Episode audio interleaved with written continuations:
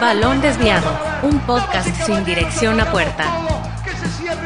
Una producción de Balón y Pie Originals. Universitaria, felina. La cancha se convierte en una ventana. Bienvenidos a un episodio más de las charlas desviadas con invitados especiales.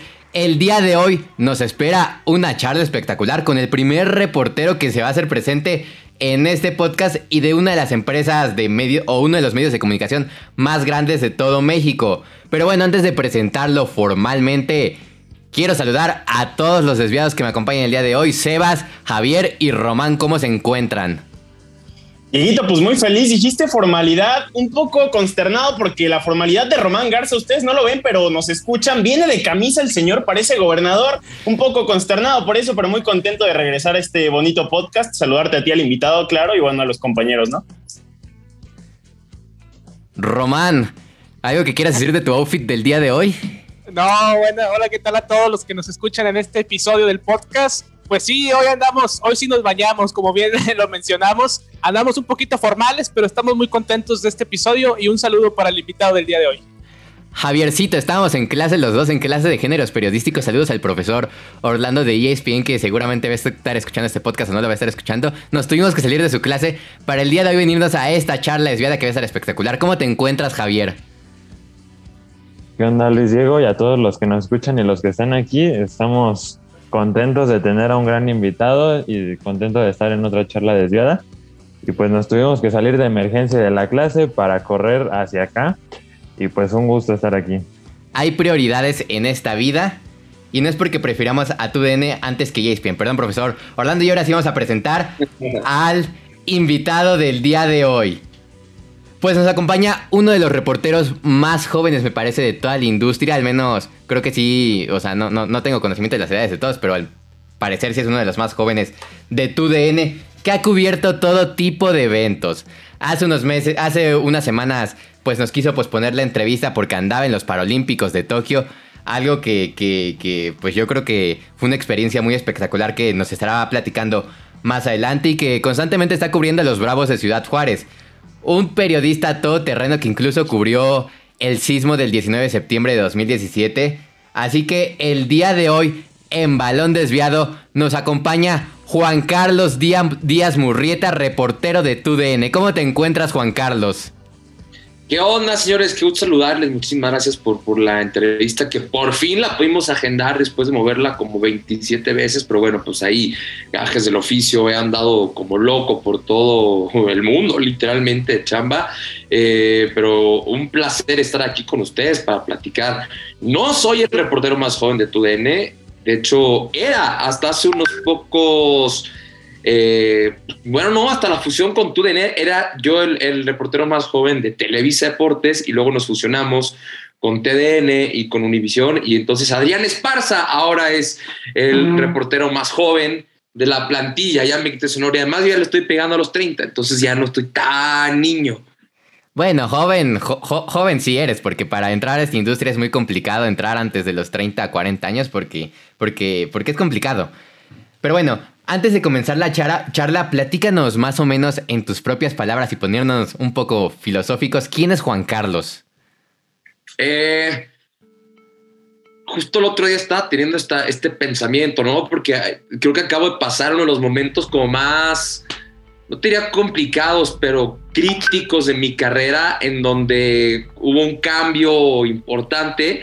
Eh, creo que ya no soy un bueno, para empezar como persona, soy una persona eh, entregada, alegre. Em, últimamente soy una persona que, he estado venciendo muchos miedos, em, determinada, que siempre busco eh, cumplir mis metas, pero además siempre busco un balance entre las cosas que me gustan fuera del trabajo y el trabajo. Y como periodista me definiría yo eh, como alguien fresco, como alguien alegre, como alguien no tan convencional como un periodismo de antes, alguien un poco más eh, moderno, joven.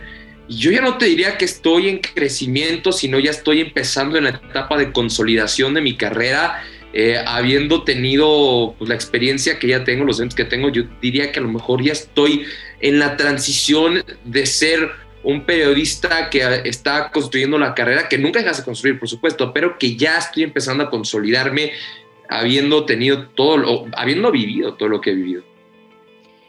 Pues bueno, Juanca, primero felicitarte, ¿no? Por, por, esa gran etapa, no cualquiera la consigue a tan temprana edad, digo, los 30 todavía estamos chavos, me gusta pensar eso porque ya para allá vamos nosotros también, pero ya metiéndonos un poco, bueno, vámonos a los inicios, ¿no? Obviamente al Juanca de chiquito que soñaba con llegar a donde estás ahorita, ¿no? Eh, ¿Cómo empezó este amor por el fútbol, por los deportes? Eh, ¿Tenías deseos de llegar a ser futbolista, una carrera futbolística o siempre fue eh, con los medios? ¿Cómo empieza el amor al, fútbol? Pues no, nunca, la verdad es que nunca tuve el talento para ser futbolista. A mí me quedó desde muy claro que, desde muy temprano, muy claro que, que yo no iba a ser nada relacionado con, con eso, o sea que si yo, el fútbol y yo, pues íbamos a tener una relación distinta a la de la cancha y el balón, literalmente. Eh, pero desde muy chiquito siempre me ha gustado eh, estar frente a una cámara. Eh, justo hace poco mandé digitalizar los VHS de cuando era chiquito y me dio mucha risa verme en unas vacaciones en Oaxaca con mis papás narrando todo lo que estaba pasando, yo a cuadro, así como si fuera reportero, y aquí tenemos una pirámide, y aquí tenemos no sé qué, y acá entonces dije, no manches, o sea, esto es lo mío. Em, entonces, más allá del, del, amor al deporte, que siempre ha habido también, ahorita te cuento esa parte, eh, siempre he tenido como esa, e, esa, no sé, ese sabor, esa naturalidad por estar frente a, eh, frente a una cámara, estar en un escenario, eh, desde muy chiquito también hice teatro eh, y mi amor al deporte, todo esto se combina porque pues, estando yo muy chiquito, cuando tenía seis años, mis tíos me invitaron a la Copa del Mundo de Francia 98. Yo desde muy chiquito tenía mucho contacto con los deportes porque a mi papá le gustan mucho los deportes. Y pues en mi casa siempre hemos visto fútbol americano, fútbol soccer, de todo, ¿no? Em, pero como que mi despertar deportivo, o sea, mis primeros recuerdos son en Francia 98, eh, en el Mundial, y pues imagínate qué introducción tan increíble a una afición al fútbol que una Copa del Mundo. Entonces, pues ahí para el Real ya me empecé a enamorar del fútbol, del deporte, eh, y pues al final de cuentas se terminó combinando mi amor al deporte con esta parte de, estar en televisión, de estar frente a, una cámara, de, de, hablar en público, que siempre me ha sido como muy natural. Claro, bueno, pues primero increíble, ¿no? Que hayas descubierto la vocación a tan temprana edad, es algo, algo muy padre. Por eso voy a dividir esta siguiente pregunta en dos. Tu gran ídolo de la infancia puede ser futbolista, superhéroe, lo que tú gustes. Y lo segundo, lo mismo, tu gran ídolo que tú de chiquito veías a cuadro, no sé, ya sea periodista, un güey que veías en, Televisa, en cualquier cadena que decías, yo quiero ser como este señor. ¿Cuáles son, eh, Juanca? Pues mira, de chiquito mi ídolo de infancia, así el que marcó mi infancia y que marcó un, rumbo importante en mi vida fue Luis Hernández, el matador.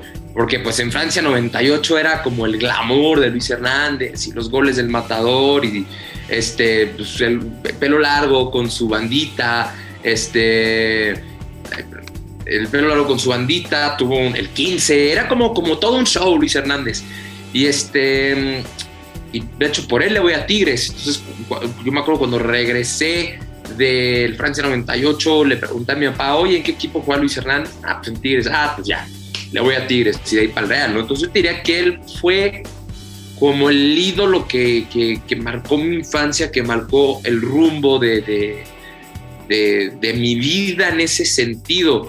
Y periodistas de chiquito, fíjate que no, nunca tuve un ídolo de, chiquito, pero por supuesto que veía mucho el trabajo de mi tío Heriberto. Siempre lo veía a, cuadros, siempre lo veía en los noticieros. De chiquito me llevaba a, Televisa a ver cómo se hacía un programa, eh, me llevaba a Radio Fórmula a escuchar cómo se hacía un programa de radio. Eh, entonces, como que siempre por ahí yo veía cómo, cómo funcionaba esta chamba. Y ahora que ya estoy de este lado, ahora que ya estoy en los medios de comunicación, sin duda es una carrera que a mí me gustaría seguir, que me gustaría eh, no imitar, porque cada quien tiene su estilo. Yo no, me, yo no soy muy, o sea, tengo un estilo diferente al de mi tío, pero, pero por supuesto que, que me encantaría seguir los pasos de mi tío en muchos sentidos. Claro, pues excelente. Ya nos contaste un poco de tu vocación temprana, nos metes ya un poco en contexto de tu tío, ¿no? ¿Cómo es que tú, Juan Carlos, empiezas a hacer tus pininos, ¿no? Ya en el medio de siempre quererlo hacer, a cuando ya estás empezando y qué tanto también influyó un poco tu tío en, tus principios, ¿no? De esta carrera. Eh, todo, todo empezó en la universidad. Yo la verdad es que estaba bastante convencido de que quería ser cantante. Entonces, pues ahí eh, me metí a clases de canto y academias y de repente daba conciertos y de repente pues, grabé tres canciones, cuatro, cinco canciones grabé, este, y, pues estaba ahí medio encaminado a, hacer música, em, pero como que nunca me atreví a dar un paso, nunca me atrevía a, dar a hacer ese punto de quiebre. Y yo siempre sabía que una de las alternativas más fuertes o que una chamba que me iba a dar mucha estabilidad y que me iba a dar como esa certeza, una carrera a largo plazo iba a ser el periodismo deportivo, ¿no? Incluso me entré a comunicación sabiendo que pues, de esta misma carrera podrían salir estas dos, estos dos lados, ¿no? Entonces, pues como que ahí me malabareaba un poquito entre esas dos opciones y un día eh, yo estudié en la Ibero, la Universidad Iberoamericana aquí en la Ciudad de México, eh, mandaron un correo al, del Departamento de Comunicación de que, oigan, este, va a haber un casting en el foro de televisión para Televisa Deportes, va a ser tal día y pues, lo único que tienen que hacer es presentarse. Yo dije, bueno, pues a ver, chicle y pega, una de esas puede ser. Que, ay, voy a ir, ahí como que me debatía entre ir y no ir, decía, ah, qué hueva, no, sí voy a ir. Entonces dije, bueno, ahora le va, voy, porque además pues en ese momento era como, no tenía clase, yo descansaba, me quería venir a mi casa a dormir.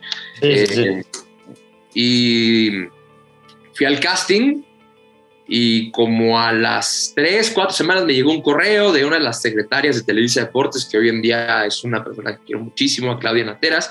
Llegó, me llegó el correo diciendo que, oye, tienes una, tienes una junta el día... Bueno, en el casting estaba Javier Larcón, de hecho, él hizo el casting. Eh, entonces, tienes, tienes cita con Javier tal día en Televisa Chapultepec y yo no, pues ya chingué, o sea, eh, de aquí soy. Y de esa junta, me acuerdo que llegamos ese día a Televisa, a Chapultepec, que era yo con otras tres, cuatro personas, una chava, Mónica Landa, que ya nunca le entró a los medios de comunicación, y otros tres chavos. Entonces, pues ahí estábamos, ya sabe, todos muy nerviosos, con nuestro currículum, todos tetos ahí, este, vestidos, eh, pues esperando a que llegara Javier, y me acuerdo, Javier nunca llegó, nunca llegó a la junta. Eh, Javier eh, siempre estaba a, mil por hora ahí, ahora que lo veo en contexto, pues dice, sí, no iba a llegar nunca, siempre estaba como lo... Y, este, y después de ese filtro pasaron varios para que ya por fin me dijeran, órale, pues ya te damos el contrato y ya te quedas aquí como nosotros. Eso fue hace ya, hace siete años, en 2014 fue cuando fue el casting y pues ya, mira, ha sido mucho tiempo. Pues sí, mira, antes de, irme con mi última pregunta, cuéntanos qué canciones cantas. Me dejaste muy intrigado con eso. ¿Qué género? ¿Rancheras, pop, inglés? ¿Qué te aventabas? Pop, me encantaba, me, gustaba mucho cantar pop. De hecho, me acaban de dar el otro día en, en, en, una junta en TUDN, me dieron como que la sugerencia de que venía algún proyecto por el estilo en TUDN así. No tengo idea de qué vaya a ser. A ver, a ver qué pasa. Estaría bueno. Ahí, la canción de Qatar 2022. Sí. increíble, ¿cómo no? Estaría bueno. Pero bueno, por último, Juanca, ya nos contaste cómo entraste a Televisa. Eh, es, bien sabido que en este medio, en esta carrera, eh, es difícil entrar, pero más difícil es permanecer, ¿no? ¿En qué momento tú dices, ya soy Juan Carlos, ya chingué, ya estoy en Televisa, de aquí para arriba vienen puras cosas buenas? ¿En qué momento tú tienes esa certeza de que ya estás un poco más consolidado eh, en esta cadena, ¿no? En los medios. Eh, ay, qué buena pregunta. Nunca me había puesto a pensar eso. Em, a ver, los, yo me estaba acostumbrado a un estilo de vida muy fresa, la neta. O sea, sí, sí, De, irme los fines de semana a Acapulco, a Valle de Bravo, este, con mis amigos, con mis papás. Y me acuerdo perfecto cuando le conté a mi tío que, oye, pues voy a entrar a Televisa Deportes. Me dijo, uy, lo primero que vas a hacer es olvidarte de tus fines de semana. Es un estilo de vida cabrón, es un estilo de vida muy complicado. Eh, tu tiempo personal, pues no es que valga gorro, pero vas a aprender a hacer un estilo de vida muy diferente al resto de la gente. Eh, vas a aprender a descansar un martes y luego un jueves, o de repente, de milagro, ahí descansas este, un fin de semana, que es un... El otro día me estaba poniendo a hacer cuentas de cuántos fines de semana completos, es decir, sábado y domingo descanso al año. A lo mucho serán 10, yo creo. Em, pero, pues dije, de una vez entrando dije, esta es una oportunidad de oro, o sea, esta es una oportunidad eh, que, que, no puedo desperdiciar, que no puedo dejar pasar. Eh, me encanta el fútbol, me encanta viajar y esta es una chamba que combina todo esto. Eh, obviamente al principio empieza si no es nada glamoroso. De hecho, eh, no es muy, una chamba muy glamorosa siempre. O sea, no, el detrás de cámaras no es tan glamoroso. Eh, pero, pero cuando empezaba, todo mundo me dijo, todo mundo me dijo, a, gente que yo conocía, porque afortunadamente, pues, por mi tío, conozco a mucha gente que está metida en el medio, y uno de los grandes consejos que me dieron fue, imagínate que esta carrera es un maratón. Tú tienes que intentar llegar a los 42 kilómetros, traduzcamos los kilómetros a los años, ¿no? Tienes que tratar de llegar a los 42 años de carrera.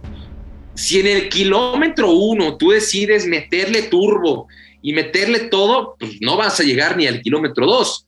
Entonces es poco a poco, es de mucha resistencia, de aguantar mucho, de de, repente aguantar muchísimas injusticias, eh, de, aguantar muchos filtros, de aguantar muchas mamadas, literalmente, por decirlo de alguna forma eh, pues, vulgar, ¿no? O sea, de aguantar de repente injusticias, que no se te den las cosas. Eh, al principio, pues obviamente no te van a poner a cuadro a hacer cosas muy divertidas y te ponen a, pasar eh, recados, mensajes, notas, literalmente.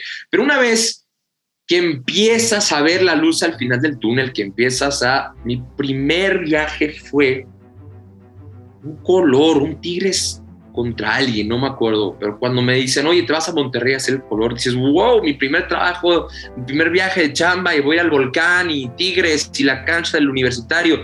Y cuando estás allá abajo y cuando ves en dónde estás, dices, órale, pues esto me gusta.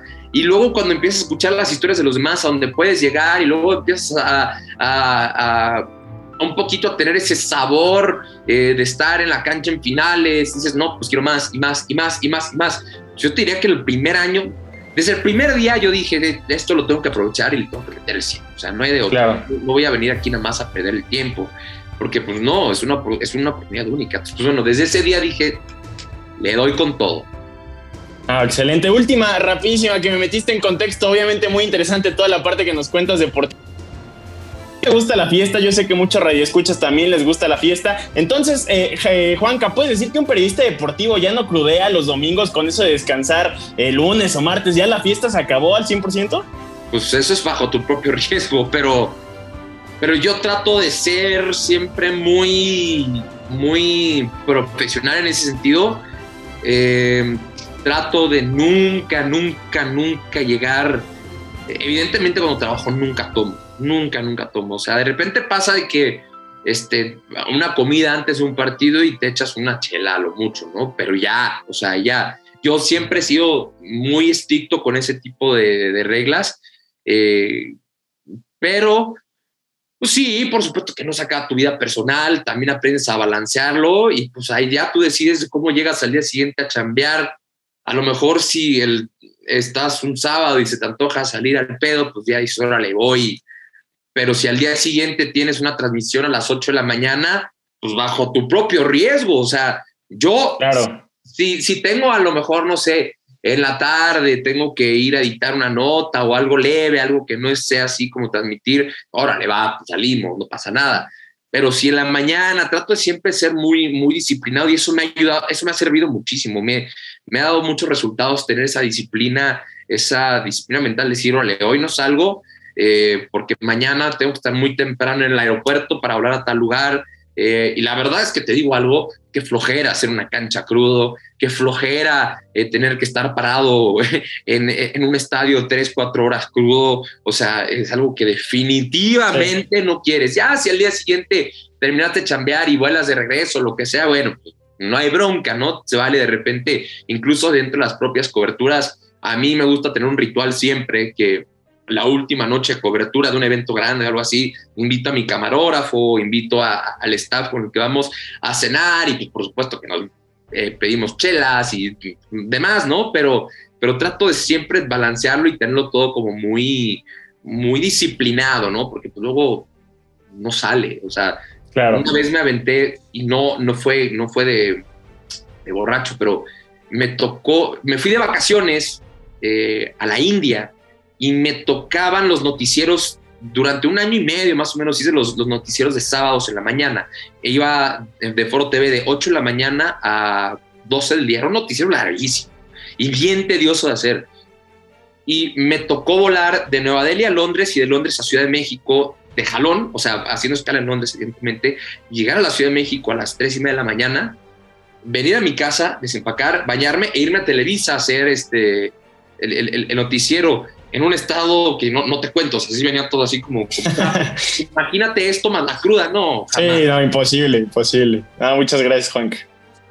Oye, Juan Carlos, retomando un poquito de lo que mencionaste de tu proceso de cómo en- empezaste a- aquí en Televisa o enfocarnos más hoy lo que es tu DN, ¿cómo te ha costado mantenerte en estos casi siete años en lo que, en lo que has trabajado, este, mantenerte dentro de, de esta, de esta empresa televisiva, comunicaciones, sabiendo que pues hoy en día pues los jóvenes buscando oportunidades pues no tenemos esa oportunidad en esas empresas, ¿verdad? ¿Cómo te has mantenido tú?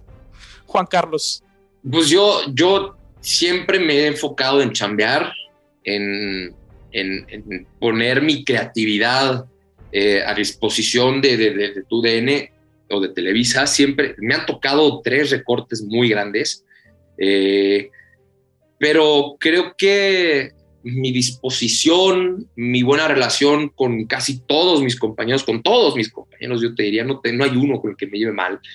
Eh, yo te diría que también mis ganas de siempre chambear, de aportar, eh, de, de traer ideas frescas, eh, me han ayudado a mantenerme. Eh, chambear, chambear, chambear, chambear, estar a disposición ahí siempre, eh, no decir que no a prácticamente nada. Eh, y, y cuando los jefes te piden algo, órale va, y hacerlo con ganas, y, y como que siempre estar ahí eh, listo para, para, para- a la disposición, ¿no? De, de, de Claro. cualquiera de los jefes. Sí, así es, totalmente. Y bueno, en estos casi siete años que ya llevas aquí siendo parte ¿no? de, de- de esta empresa, para ti, ¿cuál ha sido la cobertura que has disfrutado o que para ti ha sido la más importante estar presente? Pues es que tenido muchas y muy increíbles. Eh, la primera cobertura sí que me aventé ya de que te vas de la ciudad más de tres días eh, fue la final Chivas, eh, Tigres Chivas en el 2016. Esa fue la primera que me tocó así ya como de, oye, te vas de reportero y pues yo, oye, con los nervios de cómo se hace esto y cómo, cómo funciona una cobertura aquí fuera de la ciudad. Yo esa fue mi, mi primer gran cobertura así como interesante. Pero después de esa vinieron muchísimas, o sea, eh, pretemporadas, una en Cancún, me tocó, que fue muy divertida con Tigres, ahora me acaba de tocar una pretemporada en Estados Unidos con América, eh, me tocó también hacer la final Tigres-León en, en Monterrey, me tocó, bueno, toda la cobertura que me tocó el América, eh, me tocó en mi primer año, o mi primer torneo con América, me tocó la final contra Rayados y esa semana fue muy divertida. Eh, pero sin duda, sin duda, sin duda, las que sí son diferentes, las que te marcan de por vida, de las que no te olvidas nunca, para mí han sido, yo te diría tres. Eh, Qatar, cuando fui a Qatar en 2018, Ujú. eh, Juegos Panamericanos en Lima y los Paralímpicos en Japón. Esas tres han sido, que han marcado la pauta, que han marcado una diferencia en mi vida personal y en, y en mi vida profesional, sin duda. Sí, por supuesto, los grandes eventos, ¿no? Bien los mencionaste, pues son los que marcan, bien lo dices, ¿verdad? Entonces, creo que como todo mundo es lo que, que aspira o busca como tener como meta principal. Y bueno, qué bueno por ti, ¿no? Que ya has tenido esa experiencia y esperemos en un futuro tengas aún muchas mejores más, ¿verdad? Este, la siguiente pregunta que te voy a hacer es, para ti, Juan Carlos, en este proceso, ¿cuál ha sido o cuál crees que sea tu meta a futuro en cuestión de, de cómo o qué le faltaría a ese Juan Carlos Díaz Currieta tener para darle esa consolidación total? Pues mira, a mí me, una, uno de lo, o lo que más me gusta, yo creo que mi trabajo es viajar. Eh, entonces, pues quiero seguir viajando. Me encanta estar, o sea, este mes eh, estuve en Japón, en Miami, en Ciudad Juárez creo que tres veces. Mañana vuelvo a ir a Juárez, o sea, me encanta ese ritmo, me encanta estar en los aeropuertos, en los aviones, en los estadios, me encanta, me encanta, me, me, me, me mantiene alerta, me mantiene vivo, me encanta. Así sea Juárez, a Culiacán, a Los Mochis, a Tijuana, a, Tokio, a donde sea. Em, me gustaría, y, creo que esto es una de las, del, bueno, pronto estoy a punto de presentar un proyecto ahí que me tiene muy ilusionado, que, me gusta mucho contar historias, muchísimo, hacer reportajes de gente, eh, hacer reportajes de jugadores que vayan más profundo, que cuenten más allá de sus vidas en la cancha, más allá de, cómo son ellos como atletas, porque eso es algo que vemos muy seguido, muy común. Ese, tipo de, documentales, bueno, no documentales, pero de reportajes profundos, me gusta muchísimo, es, es algo que le quiero tirar en los próximos años. Y también eh, empezar a conducir más. Me gustaría muchísimo empezar a conducir más. Yo creo que por ahí va eh, mi intención, mi tirada. Eh, y como fusionar esta parte de reportero también con, con conductor. Y pues por supuesto que mis dos grandes metas, pues ya muy pronto Qatar 2022 y París los Juegos Olímpicos de París, por supuesto que también son una de mis grandes, grandes metas. Esperemos que se cumplan. Excelente. En estos caminos de repente te encuentras con cosas que ni te esperabas, pero cajas del oficio. Sí, así es. Y esperemos y, se pueda eh, aplicar, ¿verdad? En tu caso. Ya última pregunta, con un detalle, un toque de los desviados.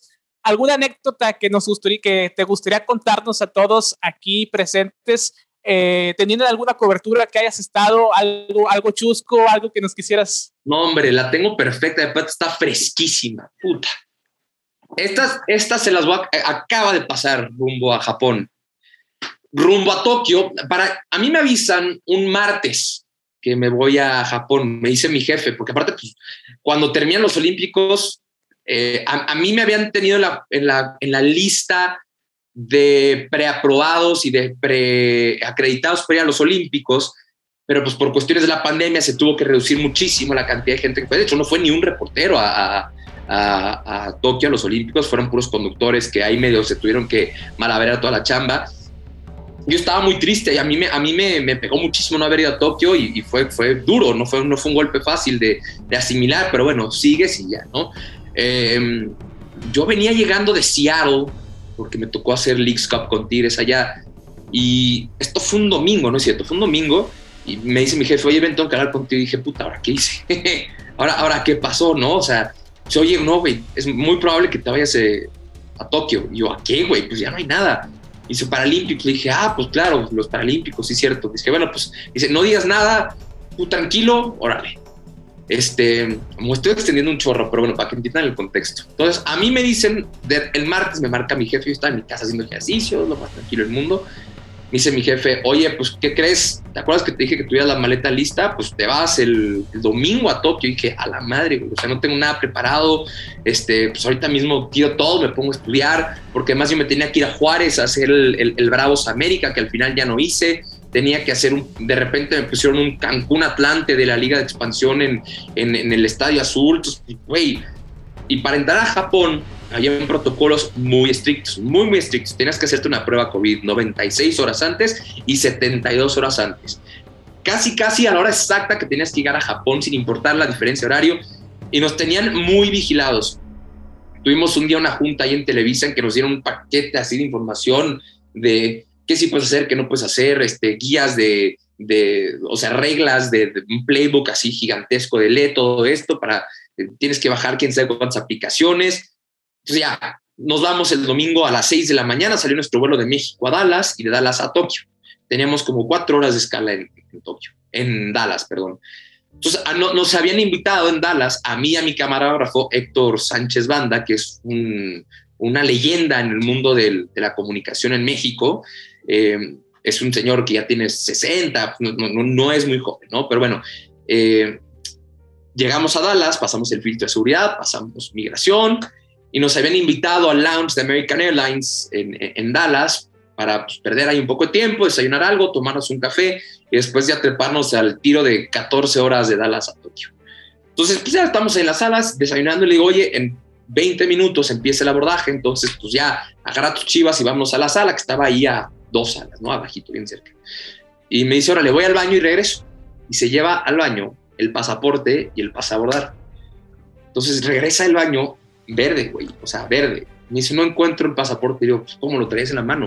Dice, no, no lo encuentro. Digo, ¿cómo que no lo encuentras el, el pasaporte? Pues es algo que no pierdes, güey. O sea, no, no, y no lo encuentro, y no lo encuentro, y no lo encuentro, y yo nada más tengo el pasaporte. Y le digo, ¿qué? Desapareció. Y dice, te lo juro, desapareció. Yo, ¿cómo pudo haber desaparecido tu mano? O sea, dice, no. Entonces empezamos a llamar a la gente de seguridad del lounge de American Airlines y lo vocearon en el lounge y no lo buscaban y no lo encontraban, no lo encontraban. Y le dije, güey, tenemos que actuar rápido, güey. O sea, a ver, vas a buscar cinco minutos de pies a cabeza en todo el lounge. Pusimos a la gente de, de limpieza a buscar. Y si en cinco minutos no aparece, yo voy al filtro de seguridad. No aparecía voy al filtro de seguridad. Les digo, no, pues no aparece el pasaporte de esta persona, pasamos como hace hora y media por aquí. no, pues aquí no nos han reportado nada, no nos han reportado nada. Y entonces dije, pues es momento de, reportar esto a mi jefe en México, ¿no? Pues porque ya se está poniendo densa la situación. Entonces le marco a mi jefe y le digo, oye, ¿qué hago? Y dice, a ver, espérate 20 minutos, si en 20 minutos no aparece, tomas tú una decisión y te apoyamos 100% cual sea esa decisión. Y no aparecía, y no aparecía. Y seguíamos en el lounge buscando ya, o sea, frenético el pedo. Y este, y no aparecía. Entonces le marco a mi jefe y le digo, ¿qué hago? Me dice, súbete tú al avión y que este güey se quede. Y que él resuelva en el consulado de México en Dallas el tema del pasaporte. Y iba a ser, o sea, un show, porque el número de pasaporte y entonces las pruebas COVID y entonces la cobertura en Tokio y llegamos prácticamente a la inauguración, un desmadre. Y este... Y llegamos a, a la sala, llego yo a la sala y le digo a la señorita, pues ni modo, va a tener que bajar este pasajero. Él mientras seguía buscando el lounge, ¿no? Va a tener que bajar este pasajero porque ya no encuentra su pasaporte y pues ni modo, van a tener que bajar sus cosas del avión y me dice, pues sí, no te preocupes, tenemos oportunidad de recorrer el vuelo siete días sin carro. Dije, ah, bueno, pues por lo menos. Entonces llega, le, marco este güey, le digo, vente a la sala para que aquí nos digan qué hacer. Y llega este güey a la sala y me dice que, güey, perdón, perdón, perdón. Yo ni le hablaba, o sea, estaba furioso, ni le hablaba. Y ya no había nadie en la sala, se habían subido todos, ya estaban por cerrar la puerta del avión, o sea, pues yo ya aquí los traía, o sea, es ¿qué hacemos? ¿Qué hacemos? ¿Qué hacemos? Le digo, revisa una última vez, revisa una última vez de pies a cabeza, entonces empieza a hacer así, no sé qué, se toca el pantalón en la parte de abajo y de repente dice, no mames, digo, ¿qué, güey? Se levanta el pantalón y cae el pasaporte y a la madre, güey, o sea, estuviste a milésimas de segundo de no subirte al avión. Entonces ya le marcamos a mis jefes, güey, ya apareció el pasaporte, ya nos estamos subiendo al avión y le dije, te subes al avión, te vas del otro lado del avión y no me hables hasta que lleguemos a Tokio, güey. Y ya al final todo fluyó perfecto, pero bueno, la anécdota, o sea, yo creo que así ha sido de las experiencias que dije, no, o sea, ¿qué voy a hacer llegando a Japón sin, sin, sin camarógrafo? O sea, ¿qué, qué hago, güey? Pero bueno, esa, esa yo creo que son las anécdotas más, divertidas entre muchísimas otras que, nos, hemos encontrado en ese tipo de coberturas. Muchísimas gracias, Juan Carlos. Bueno, este, ¿qué tal, Juan Carlos? Ahora sí ya vamos a adentrarnos un poquito de más en lo, en lo que haces día a día, en lo que has hecho a lo largo de tu carrera. Y bueno, preguntarte, eh, ¿cuál o cuáles consideras que han sido los futbolistas que más se te han complicado en entrevistar? Y también, ¿cuáles han sido los más accesibles que, te han tocado este, platicar con ellos, te han regalado entrevistas, etcétera? Los más difíciles en cuanto a que te den la entrevista o a sacarles buenas entrevistas. Eh, la, que sea, cualquiera de las dos. A ver, híjole. Hay futbolistas que luego son muy complicados de entrevistar, eh, de que te den la entrevista. Por ejemplo, Gignac es muy complicado de, que te dé una entrevista, no le gusta mucho esa, esa parte. Eh, es muy amable cuando te dice que no, pero eh, me ha tocado entrevistarlo en finales, ahí sí es muy accesible y está de buenas y pues ahí lo puedes entrevistar las veces y el tiempo que tú quieras. Ricardo Lavolpe también se me hizo un personaje difícil de, encontrar, de entrevistar. Eh, muchas veces en la América también no es muy fácil eh, que, los jugadores, no por los jugadores, sino por el itinerario que tienen y luego están medio ahí en, friega, eh, a veces era, era complicado. Em, y luego hay jugadores que, por lo general no, no es muy común, ¿no? Pero luego hay jugadores que no son tan, tan buenos como para darte eh, buena nota, pero son los menos, son los menos, yo te diría. Ok. Eh, y en cuanto a, bueno, hace rato nos contabas sobre eh, tus primeros partidos, los colores que hiciste con Tigres. Eh, ¿Recuerdas cómo fue ese primer partido que cubriste en la cancha? no sé, en cuanto a viajes, en cuanto a preparación, etcétera. Pues yo, yo empecé ya a salir a estadios con una sección que creamos hace mucho que pues, como que hemos intentado revivir, pero como que ya murió. Se llamaba Voces de la Cancha que era una sesión muy divertida, que poníamos micrófonos en, todo el en, la cancha y escuchábamos todo lo que se decían y, y, este, y ahí le doblamos las voces, un poquito inspirado en el día después de España, eh, ahí escuchamos todo lo que se decían los jugadores y empezó con la despedida de Cuauhtémoc Blanco en el Estadio Azteca contra Morelia cuando juega con la América, que dijimos, hoy vamos a hacer un seguimiento desde que se baja el camión, todo, y empezamos a ver que, que se le leían muy bien los labios y que le había dicho no sé qué a un jugador de Morelia. Dijimos, órale, pues hay que, hay que juntarlo todo y hacer una pieza así. Y ahí fue cuando em, me empecé a mover por todos lados y eso, esa sección me llevó a finales de ascenso, a finales de liga, eh, me llevó a, a, cubrir cinco finales de liga seguidas, me tocó eh, hacer partidos de selección mexicana, eh, de todo me tocó hacer con esa sección y era muy divertida hacerla porque además viajábamos muchísimos. O sea, hoy en día ya lo veo imposible que se haga, pero era un despilfarro, o sea, éramos, era yo el reportero más un eh, ingeniero de audio, más un asistente, más un camarógrafo, más un editor, o sea, viajábamos cinco y era muy divertido irnos a comer los cinco y, subirnos al coche en el aeropuerto y volar todos juntos. Era, la verdad es que la pasamos muy, muy bien. Y, ahí, con Voces de la Cancha, como que empezó a subir mi carrera. Eh, y pues, ahí hice muchísimas ediciones de esa, de esa eh, sección, porque además se, se, hacía el color y voces de la cancha. Entonces, clásicos, clásicos regios, clásicos nacionales, clásicos capitalinos, clásicos tapatíos, este, partidos de selección, o sea, muchísimo, incluso llegando a ser voces del ring, o, sea, muchas, había mucha variedad y así, así empecé. Y eh, bueno, ahora eso que nos cuentas más o menos eh, el partido que más te haya marcado en cuanto a reportar en cancha, que digas, no, este me marcó por tal y tal cosa, por ver a Tigres, o por ver a Bravos de Juárez, etcétera. Eh, me marcó mucho mi primer partido, mi, mi, mi debut fue una copa en 2019, 2018, cuando mi primera transmisión eh, no, 2018 fue.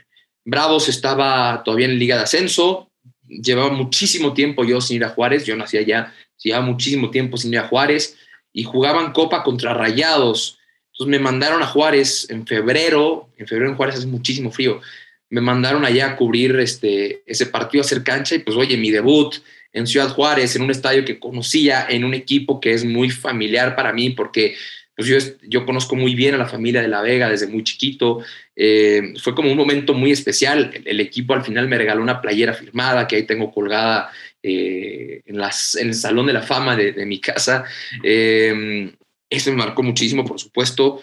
en cuanto a transmisiones, también me marcó mucho el, el, verano que me tocó hacer toda la liguilla en Monterrey. el clásico regio, la semifinal de vuelta, me tocó hacer cancha. Eh, Osvaldo Batocletti era un gran amigo mío que me tocó hacer Zona Tigres con él muchos años. Eh, a Gaby Batocletti, su hija también, ya, nos, ya se empezaba a integrar a Zona Tigres y pues Osvaldo murió una noche antes de ese partido, un clásico regio, Tigres en semifinal, o sea, como que había muchísimo, muchísimos elementos para que fuera un partido muy bonito y al final Tigres termina ganando 1 a 0 en un partido muy apretado, en el que Guido Pizarro mete un remate de cabeza que al final lo terminan eh, sacando de la cancha porque quedó, cayó inconsciente y un partido antes había caído inconsciente Jesús Dueñas. Entonces, como que habían muchos elementos. Al siguiente partido me tocó transmitir mi primer final, la, final de, de, ida en el Volcán Tigres León, eh, también pues, eh, llevaba todo ese tiempo allí en Monterrey, pues transmitió una final en la cancha del, del volcán, es increíble, o sea, el ambiente, el estadio te envuelve y, como que te transmite mucho. Y también la final de vuelta que me tocó la América Rayados en la cancha del Estadio Azteca, también yo creo que ha sido los momentos más espectaculares de mi carrera, estar en la cancha del Azteca. No era mi primer final en cancha, pero sí transmitiendo. Pues estar ahí en la cancha del Estadio Azteca, el estadio lleno, lleno, lleno, lleno, un ambientazo eh, que se fue a tiempos extra, después a penales, o sea, como que tuvo muchos elementos esa final que, que fue increíble, increíble. Yo te diría esas, esas cuatro, tres, cinco que te mencioné. Bueno, y ahora otra pregunta. Eh, ¿Tú te ves eh, alguna vez narrando algún partido o, estando de analista o lo has hecho? No sé. De analista sí, sí, sí he estado de analista algunas veces, pero de narrador no, no me veo de narrador. La verdad es que creo que es algo que tienes que agarrar desde muy temprano. Muchos narradores a veces se hacen por accidente, pero, pero la verdad es que yo no me veo narrando. Eh, los narradores, mis respetos, o sea, tienen que tener la mente muy fresca, un ritmo muy, muy intenso y, yo no me veo tanto narrando, sino como más de conductor, analista y reportero de cancha. Esos sí son mis tres perfiles en los que me veo. Eh, ¿Cuáles serían tu top tres de narradores actualmente, ya sea de Televisa o cualquier cadena de comunicación? Eh, top tres.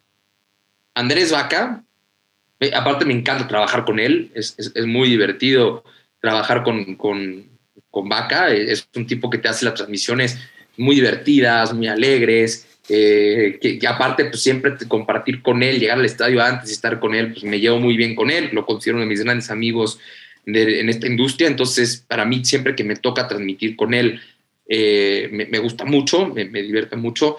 Raúl Pérez, sin duda, poder transmitir con él ha sido uno de los grandes. Eh, cuando dices, órale, estoy transmitiendo con Raúl Pérez.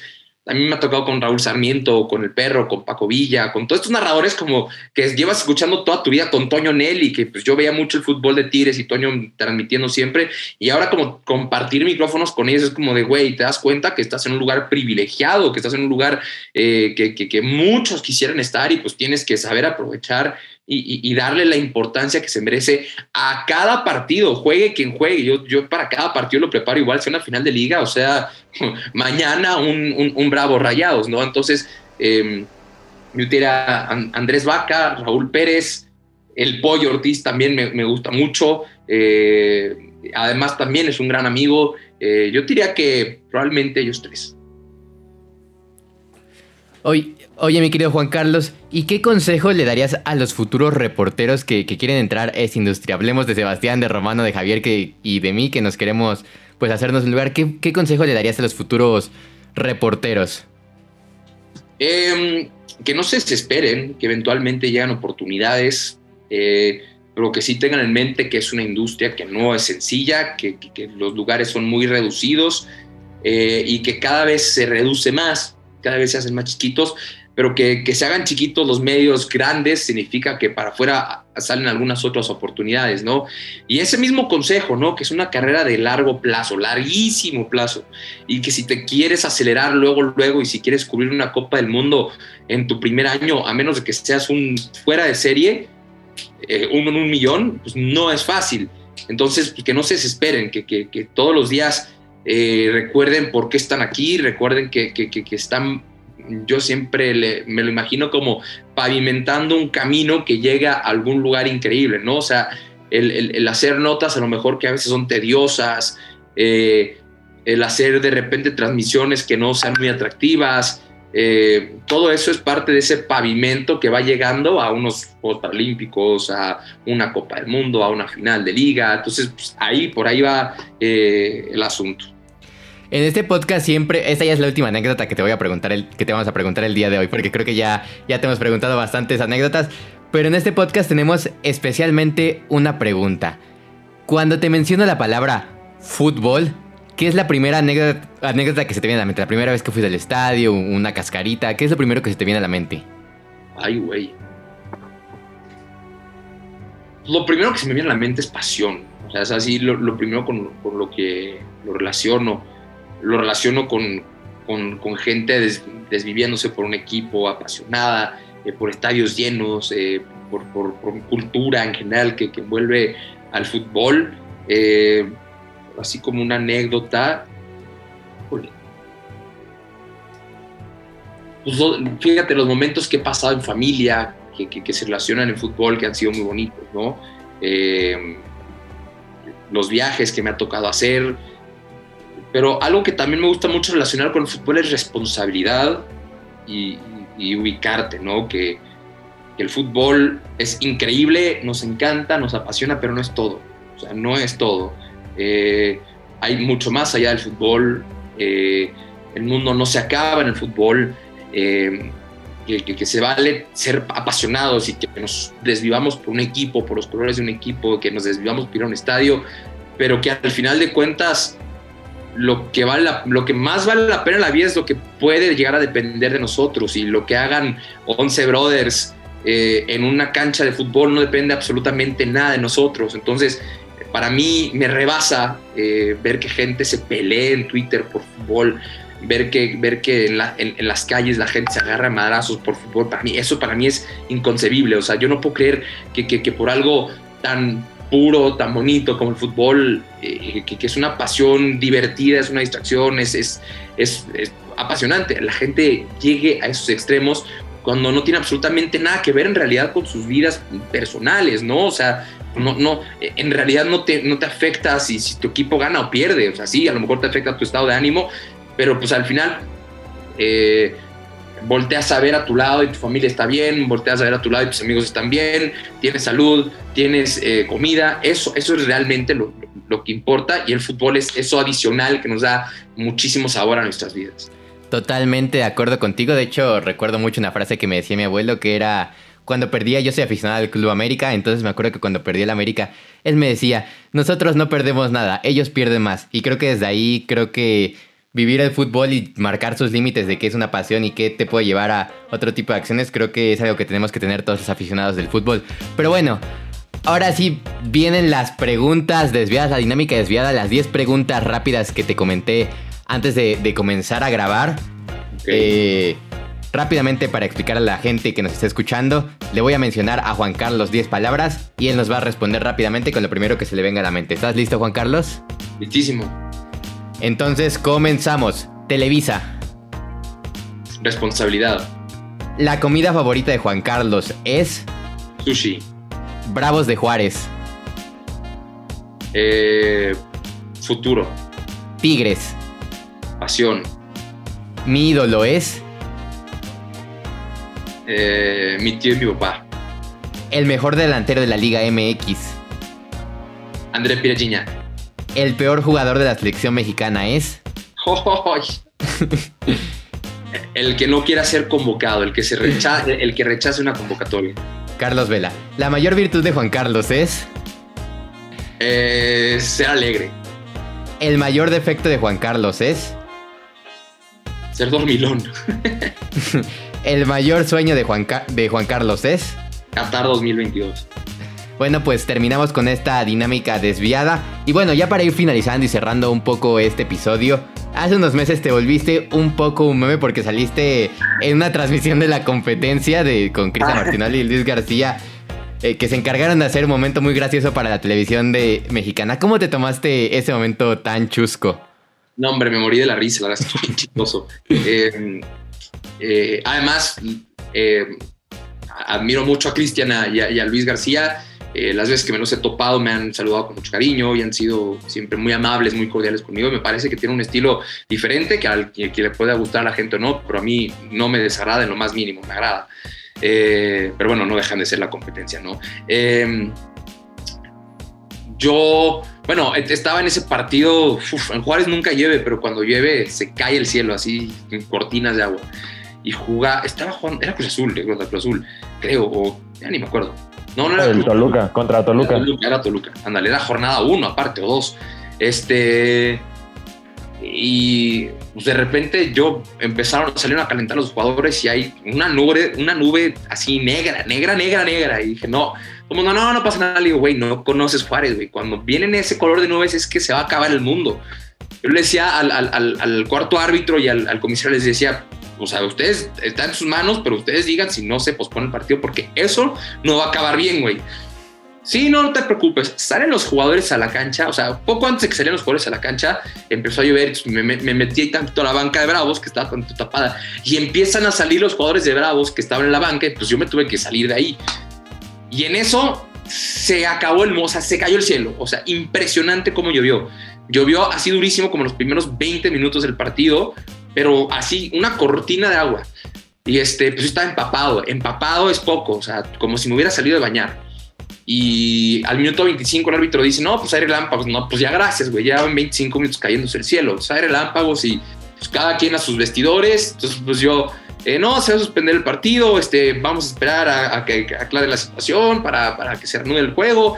Este, los mantenemos al, al tanto con, con, la gente de la Liga MX, a ver qué decisión se toma. Y pues había mucho tiempo que matar, ¿no? Y le digo al productor, graba, sácame a mí a cuadro para que vea la gente que estoy muy mojado, que estoy empapado, entonces le va a hacer chistoso a la gente. Además, yo creo que tiene como cierto grado de periodismo que me vean ahí mojado, como para evidenciar que así estaba lloviendo muchísimo. Entonces, pues ahí yo, este, sí, eh, bueno, está lloviendo, me dicen, ya, cuadro, ah, sí, este, está lloviendo muchísimo, como pueden ver, este, la gente está buscando este refugio, no sé cuánta madre. Entonces ya cierro, termino eh, el cuadro, y pues ahí me meto al vestidor de Bravos a ver qué estaba pasando, este, que me, información. De repente abro mi celular y alguien me mandó un screenshot de que había salido en Azteca. Yo de que, ay, güey, qué pedo, pues qué ha, de haber pasado. o sea, porque además, pues para los partidos de Bravos compartimos señales. Entonces, pues es probable que se haya cometido un error ahí. Alguien del, de la señal pues, cruzó los cables y en eso, pues medio tiempo, y me meto en medio tiempo y así tenía notificaciones por todos lados y todo el mundo me estaba mandando memes y no sé cuánta madre. Y salí del estadio ya después del partido, bueno, todo el mundo, qué caga. Sí, la verdad es que me dio muchísima risa. O sea, se me hizo muy simpático, la verdad, lo, tomé con, con muy buen humor. Pues me, dio había unos memes buenísimos, buenísimos. Sí, vi que estabas reposteando ahí las historias que, que te etiquetaban. Pero bueno, es momento de lanzar la pregunta para la familia desviada la pregunta que les puede hacer ganar el jersey de su equipo favorito. Así que atentos todos porque recuerden que tienen que ir subiendo las respuestas de todos los capítulos a sus historias de Instagram, etiquetarnos a nosotros, a Balón y Oficial, a Sebastián HM28, a Román Garza, a Javier Acevedo y en ese capítulo a Juan Carlos Díaz Murrieta. La pregunta del episodio para ganarse el jersey de su equipo es, a final de temporada, ¿cuál es el nombre de una de las canciones de Juan Carlos Díaz en su faceta como cantante. ¿Cuál es el nombre de alguna de las canciones de Juan Carlos Díaz en su faceta como cantante? Esa es la pregunta que tienen que subir a sus historias de Instagram con, bueno, con la respuesta y que nos etiqueten a todos. Así que bueno, pues, pues muchas gracias mi querido Juan Carlos por, unirte a este podcast. Sabemos que, eres una persona cotizada de tiempo, que, que, nos costó hablar con tu representante Mino Rayola para que, para que te unieras a, este episodio. Y bueno, para irnos despidiendo, no sé si quisieras agregar algo más, contarnos algún proyecto a futuro. Ojalá Mino Rayola fuera mi, representante, no manches. Eh, no, pues muchísimas gracias por la invitación, gracias por, eh, pensar en mí para estar en este podcast que por fin se nos dio, pero con muchísimo gusto, con coordinación y, platicándolo, me puedo dar una vuelta eh, pues, cuando ustedes me, digan, me encanta hacer este tipo de dinámicas y aquí estoy con muchísimo gusto y pues desearle mucho eh, éxito a todos ustedes y que les vaya muy bien con este proyecto. Mis queridos desviados, ¿algo que quieran añadir? Yo sí, nada más agradecerle a Juanca, obviamente a todos ustedes. Qué chingón, Juanca, que te hayas tomado el tiempo. La neta, pues tipazo. Un abrazo a toda la gente que nos escuchó y un abrazo muy especial al camarógrafo, ¿no? Ahí de Juanca, porque yo soy de ese tipo de personas que también perdería el pasaporte en la bolsa. Entonces, bueno, hermano, yo te entiendo y esperemos que el futuro nos sonríe volvernos a encontrar en un ámbito ya más laboral, ¿no? Un saludo a todos. Mi bandita lindo de toda la vida, porque además luego la última noche ahí en Japón se puso muy divertido el asunto. se estaban traduciendo bien tus historias de Instagram. Unos saques. Eh, exacto. Eh, la verdad es que hizo la cobertura muy ligera, nos divertimos muchísimo, nos morimos de la risa prácticamente todos los días. Es un ser humano increíble, de verdad increíble. Es chambeadorcísimo, eh, nunca te pone caras, nunca dice que no a nada. Si hay que despertarse a las 6 de la mañana, a las 6 de la mañana está. Este, había días en los que tenemos que ir de un lado a Tokio corriendo y ahí iba sin ningún pero. Había días que nos empapábamos y ahí estábamos. Entonces, eh, salvo esa anécdota que queda para allá la historia, fue, fue increíble. Es un gran ser humano el bandita. Javier Acevedo, estás levantando la banda como si estuvieras para participar en clases porque creo que te tienes que ir. Sí, porque luego, luego no, no me gusta interrumpirlos cuando están hablando. Este, nada más que agradecerle a Juan Carlos, este, fue un gusto aprenderle mucho sus anécdotas y, este, y ojalá algún día toparnos en el medio. Muchas gracias. Con mucho gusto, me daría muchísimo gusto saludarlos a todos ya de este lado. Javier, ya puedes ir a tu clase porque creo que se te está haciendo un poquito tarde, así que, así que no temas, corre, corre. Mi querido Román Garza, ¿algo que quieras agregar para el final? No, pues agradecer aquí a Juan Carlos por haber estado presente en este episodio y yo soy un poquito más reflexivo y me quedo con lo que mencionaste del, del, del, del maratón. En esta área tan pues tanto que nos gusta a nosotros jóvenes que estamos aquí buscando la posibilidad de algún futuro tener alguna oportunidad, pues trabajarlo, no, no desesperarnos y tarde o temprano llegar a la oportunidad. Y eso es lo que yo me quedo contigo, Juan Carlos, eso es lo que me va a marcar. Muchísimas gracias. Sí, pues sí, es que no, es nada fácil, no es nada sencillo y van a ver kilómetros. Creo que yo acabo de pasar unos dos o tres kilómetros, o por lo menos un kilómetro y medio, que no fue nada sencillo, pero ya, uh, parece que todo va aclarándose. Pues personalmente quiero agradecerte, mi querido Juan Carlos, después de tantos correos intentando coordinarnos, pues te tuvimos aquí y te agradezco de todo corazón que, que te hayas dado el tiempo de unirte a este, al podcast más desviado del internet, que, que nos hayas dado grandes consejos, que nos hayas platicado un poco más de, de, tu vida personal, porque, porque por lo regular vemos al reportero nada más a cuadro, dando la información. Pero, pero tú te diste el tiempo de venir aquí y, y pues de platicarnos anécdotas y eso te lo agradezco de todo corazón que te hayas dado el tiempo de estar acá. Pero bueno, las redes sociales de Juan Carlos Díaz Murrieta están en la descripción. Vayan a mandarle el episodio, vayan a, comentar sus fotos de Te Vimos en Los Desviados. Y, pues nada, también las redes sociales de Javier Acevedo, de Román Garza, de Sebastián Herrera están en la descripción. Las redes sociales de Balón y Pío Oficial también están en la descripción. Mis redes sociales están en la descripción. Y las redes sociales de todo el mundo están en la descripción. Y pues nada, yo soy Diego Rodríguez. Y sin nada más por agregar, nos vemos la próxima. Y que sigan juntos, balón y pie. Muchas gracias por escuchar este episodio. No olvides compartirlo en tus redes sociales. Balón Desviado, un podcast sin dirección a puerta. Una producción de Balón y Pie Originals. todo el mundo sabe, tengo el gaucho.